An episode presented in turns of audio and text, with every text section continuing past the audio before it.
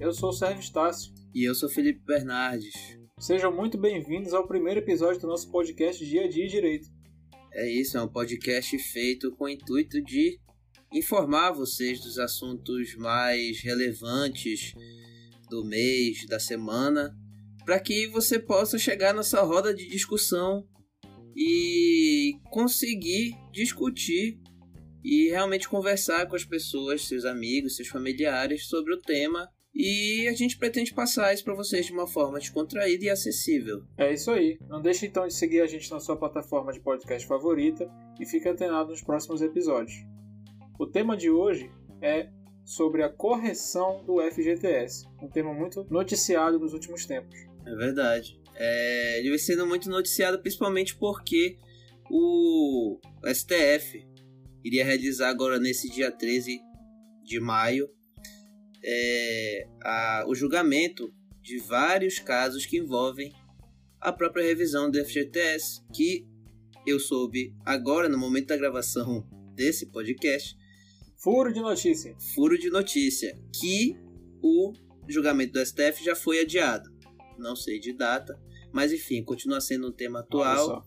Um tema que a mídia vem noticiando bastante e que a gente vem recebendo uhum. muitas mensagens, né, Sérgio, dos nossos clientes é, pleiteando uma.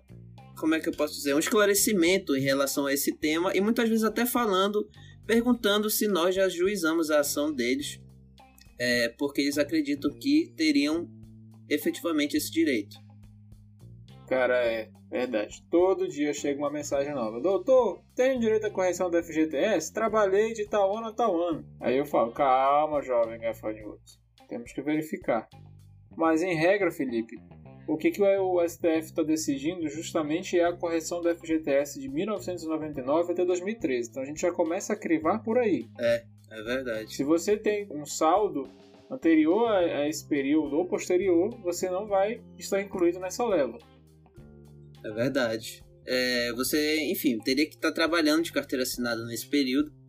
E é bom até a gente falar para aqueles que não sabem, para aqueles que realmente não entendem do assunto, viram uma notícia solta e querem saber mais, que o FGTS, o Fundo de Garantia por Tempo de Serviço, ele nada mais é do que uma determinada porcentagem que é extraída da remuneração do trabalhador todo mês, para que, em caso de demissão sem justa causa, ele, ele esteja amparado por, essa, por esse valor.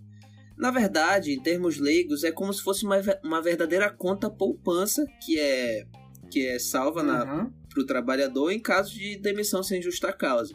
Então, se ele for demitido dessa maneira, ele estará resguardado por esse valor. É, o, o saque do valor da FGTS ele é tão restrito que justamente surge aí daí a preocupação em corrigir os valores, né? Porque imagina, se a cada semana ou a cada mês o tomate, o feijão, o arroz muda de preço, o valor que você tem depositado numa conta daqui a 10, 15, 20 anos, quando você for demitido, quando você for financiar um imóvel, quando você for se aposentar, não vai valer a mesma coisa.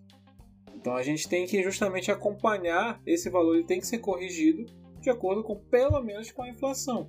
É verdade, a gente sabe, quem faz supermercado, na verdade, sabe que a cada vez que a gente vai ao supermercado, o valor tá, tá diferente e geralmente é mais caro. Então a gente sabe que nós, inclusive, nós estamos num período que não é fácil, né?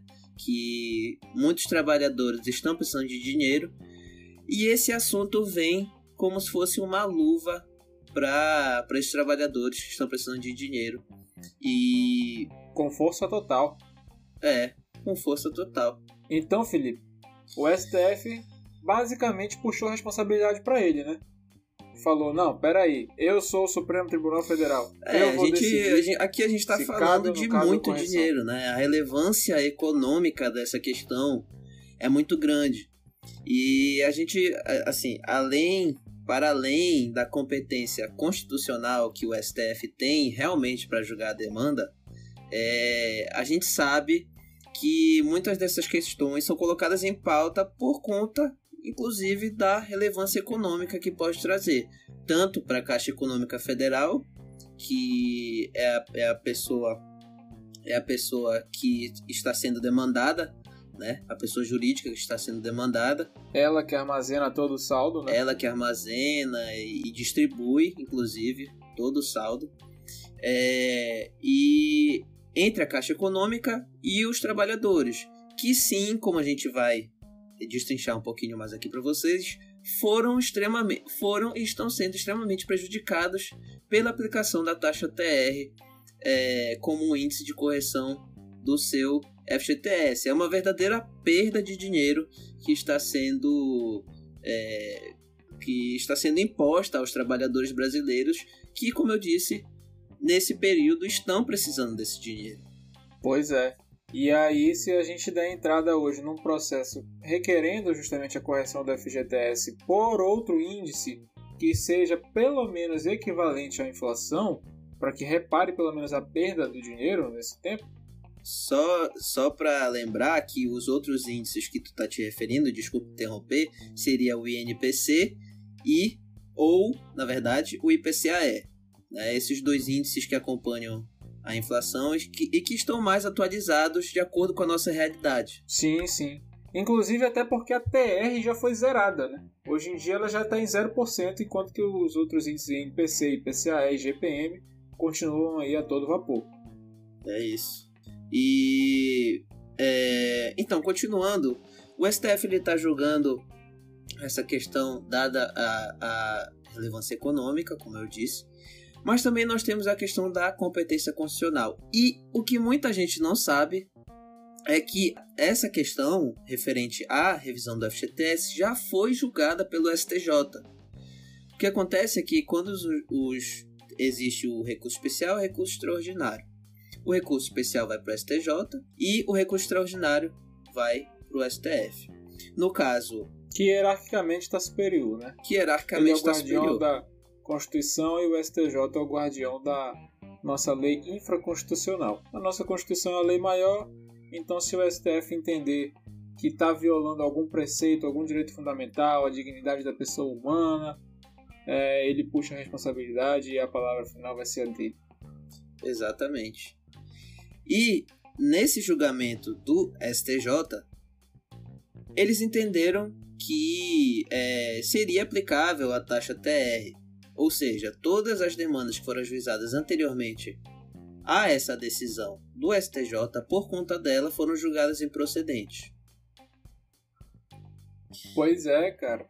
E eu me lembro bem de que na época que eu era estagiário, pegava muitas causas de correção iguais a essa, só que de outros planos econômicos, plano Bresser, plano Collor, enfim, da década de 90 que nós tivemos vários. E nenhum deles foi reajustado de acordo com a inflação e sempre teve essa discussão e o STF inclusive já se manifestou dizendo que a TR ela é inconstitucional por não é, refletir a inflação e por isso ferir a dignidade humana da pessoa, do trabalhador que justamente está ali trabalhando e tem o direito a receber o seu, o seu FGTS quando tiver direito para que ele não tenha ali uma perca monetária tão grande. Inclusive, é isso que gera uma grande expectativa. Sempre que essa notícia é, é veiculada, enfim, ela é, ela é acompanhada com essa questão de que já há decisão do STF em outros casos, é importante dizer que não se refere à questão do FGTS, mas em outros casos semelhantes, em que é, foi decidido exatamente isso, que a TR ela seria inconstitucional. E por isso é a grande, é, assim, é a grande expectativa do, dos trabalhadores, é a grande expectativa da mídia que assim também seja corrigido, é, seja decidido, perdão, pelo STF nessa questão relativa à revisão do FGTS. E na verdade, Sérgio, e quem, quem está nos escutando, tudo reside, tudo vai depender da decisão do STF, do que o STF vai dizer em relação Exatamente. à questão. Por quê? É importante a gente explicar isso porque, assim, no judiciário e no direito em geral, nada é preto no branco. Sempre existe um cinza ali no meio. É isso. Entendeu? Então, Sim. para além. Tudo depende. Tudo depende. Então, para além de ser julgada improcedente ou procedente essa questão, existe o que nós. O que é chamado, aliás, de modulação dos efeitos. Nada mais é do que o STF dizer a partir de quando e de que maneira aquela decisão será aplicada. Então, tudo isso para dizer o seguinte: o fato de você ter é, trabalhado durante o período em que é prevista a revisão do FGTS não significa que você terá o direito, porque depende de uma série de, vamos dizer assim, de especificidades do seu caso. E da mesma forma, não significa que você não terá esse direito. Então, tudo reside, repito, tudo reside e tudo depende da decisão do STF. Exatamente. Inclusive, cara, eu já recebi muitas notícias de clientes desesperados. Doutor, tenho só mais cinco dias para entrar com essa ação, como é que eu faço? Gente, assim, de fato a gente não sabe o que vem por aí. A gente não sabe quando sequer o STF vai terminar o julgamento, até porque ele tem muita praxe de começar em um dia, se estender até o final do dia e ter que continuar na próxima sessão. Isso já aconteceu com outros casos, como o caso do, do HC do Lula, uh, da prisão em segunda instância, enfim, e outros mais casos que podem futuramente ser objeto aqui de um podcast, né, Felipe? Com certeza, inclusive a gente já tem um projeto de, enfim, falar um pouquinho sobre esse, essa questão do devido processo legal, do julgamento do Lula. Rapaz. Fique ligado, vão chamar a gente ou de esquerdista ou de bolsominion, né? Mas a gente já, já, já estamos cancelados. É, já Isso estamos é automaticamente cancelados. Mas se tratando de um tema atual e polêmico, estamos aí para discutir do ponto de vista do direito, né? Mas é isso, a gente tem que manifestar nossa opinião e é, e mas, abrir pro debate. É, mas enfim, em relação a essa questão, é até interessante tu, tu teres trazido, Sérgio, porque muitas dessas notícias veiculadas, enfim, pela grande mídia, elas põem como uma necessidade é, mortal que se atualize, que se ajuize as ações antes do julgamento do STF. Antes que aconteça o julgamento pelo STF. Então, o advogado teria determinada quantidade de dias, porque o, o, julgamento do STF, que no caso iria acontecer dia 13, é, iria, sei lá, julgar procedente, por assim dizer. Acontece que essa alegação, ela, do ponto de vista jurídico, ela não tem fundamento, tá? Ela não teria fundamento. É, não necessariamente se é, se ajuizada a ação posteriormente à decisão do, do STF, seria por causa disso que ela seria julgada improcedente. Então a gente é, é, importante a gente esclarecer porque também muitos clientes têm perguntado em relação a essa a essa questão da enfim dessa necessidade de ajuizamento imediato é, o que repito do, do ponto de vista jurídico não teria é, muita relevância, assim, muita justificativa. Então é isso, gente. Conselho que nós damos: separe sua carteira de trabalho, sua CNH, sua carteira de identidade, seu CPF, seu comprovante de residência e o seu extrato do FGTS. Consulte um advogado, fale com ele, trace as melhores estratégias e bola para frente. Se resolver entrar com a demanda e ganhar, é isso. E aí, é, é, até em relação a isso, o extrato do FGTS ele pode ser ele pode ser acessado inclusive no site da Caixa, tá? Para quem não sabe. Eu acho que tem até no é, aplicativo, não tem? Tem no aplicativo também. Se você tiver aplicativo, você pode acessar o seu extrato de FGTS. E enfim, é isso. E eu fico muito feliz de poder participar dessa discussão, de poder levar para vocês algumas questões é, de direito questões sociais, que nós estamos sempre nos atualizando e fico muito feliz de participar desse projeto com o Sérvio, né? Ah, e pá. é isso. e a gente vai pensando nisso há muito tempo, então é uma grande satisfação. É, espero que vocês gostem, espero que vocês abracem essa iniciativa e espero, inclusive, que tenha sido esclarecedor, né? Então agradeço de novo. Valeu. Falou. Tchau.